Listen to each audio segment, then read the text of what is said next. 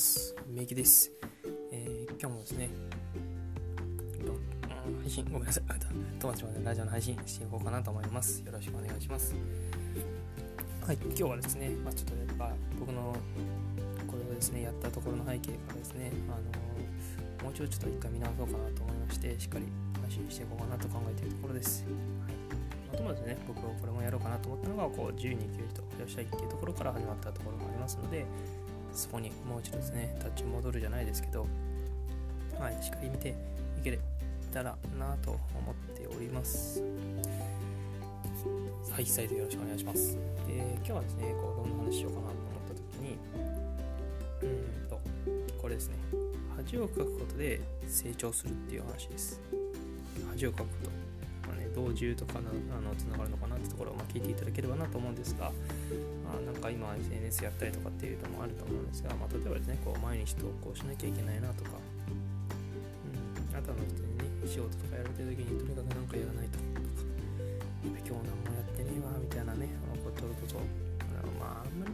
に仕事したりとかねやることないと思うんですけど例えばそういった気持ちになっちゃうこともあるわけじゃないですか、うん、でまあこんな思いとかですね例えば投稿ですねしていったりとかなんか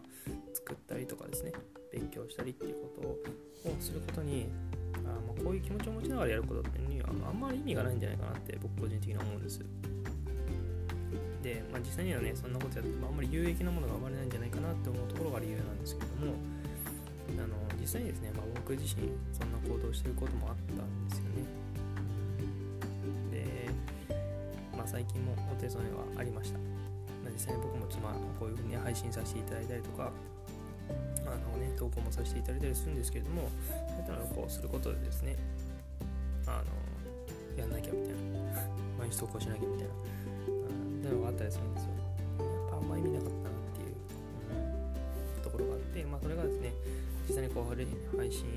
だったりとかねこういうふうにね音声配信もそうなんですけどやらせていただいていく中でですねこう一日数回の投稿だったりとか配信っていうのを続けていくと自分に決めてたんですよ。やっていこうと思って。まあ自分がね楽しかったっていうのもあるんですけどやっていくところでなんだかんだでこう継続って継続するってことだけはできてるんですよ。今は継続ね。ただですね、投稿し続けることっていうのはすごくやっぱ大変だなっていうところも感じます、楽ではないです決して。で、まあ、周りの方々はですね、ま、いろんな人を見ているとですねあの自分自身がやってみてうん、まあ、やっぱ簡単じゃないな楽ではないなってところはあります。だから本当にね続けられてる方すごいなと思うところがやっぱあるんですよね。うん。なんですけど、まあ、その中でまあ途切れさせたくないなみたいな、うん、自分自身がこういうふうに毎日やってたりとかこう続けていくことに対して、まあ、やめたくないなみたいなやめたくないなとか途切れたくないなって感じですかね、うん、でいう思いだったりとか、まあ、なんか出さないととかなんかやんないととか勉強しないとみたいなところがあったりするのってなんかねやっぱ不健全な方向っていう風なところに熱が向いてるんじゃないかなって、まあ、僕の言葉で言うとまあ不健全って感じにはなるんですけど、うん、そんな風に思ったんですよ。でまあね、まあ、朝になんかやんなきゃとか今日も有益なものやんなきゃとか例えばなんかねブログとか書いてる人だったらなんか書かなきゃなみたいな今日も一日なんか書かなきゃなみたいななんでこう不健全なのかと思った時に完全に自分本位なんですよねこれ、自分本位。うん、まあ、例えばですけど、まあ、こういうのに聞いてくれてるリスナーの方とか。なんかね、まあ、ブログとか書いてるんだったらそういうのを見てくれてる、えー、閲覧者の方、うん、ユーザーの方とかに関しての配慮って全くなかったなっていう感覚です、うん、もっと自分がやりたいだけのためにやっていたっていう感じですよね。そもそもなんでそういうのはこういうのとかねやるのかっていうところに立ち止まる立ち止まるじゃない立ち戻るべきだなって思ったんですよ。例えば発信とかの本質に関しては、う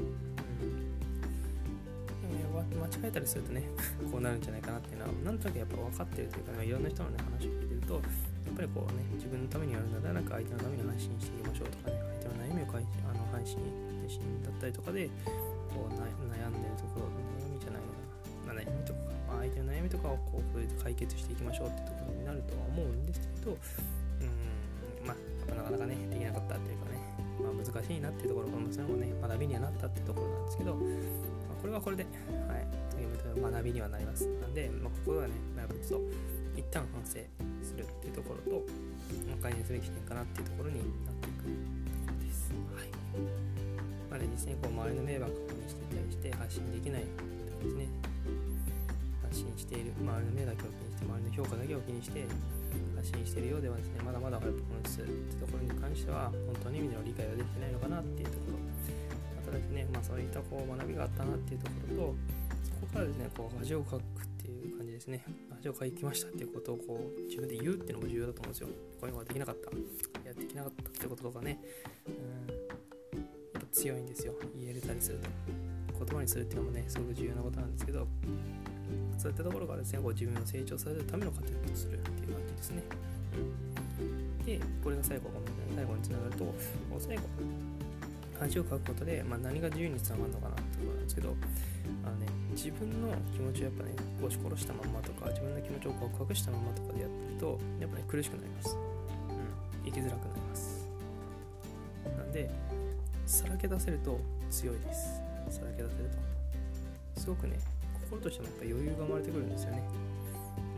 余裕とかっていうのはすごい重要なんですよね。まあ、余裕っていうのはあれなのかもしれないですけど、まあ、心の余裕とかね、少しでもなんか明るくなるようなね、ものがあったりすると、すごく、あのー、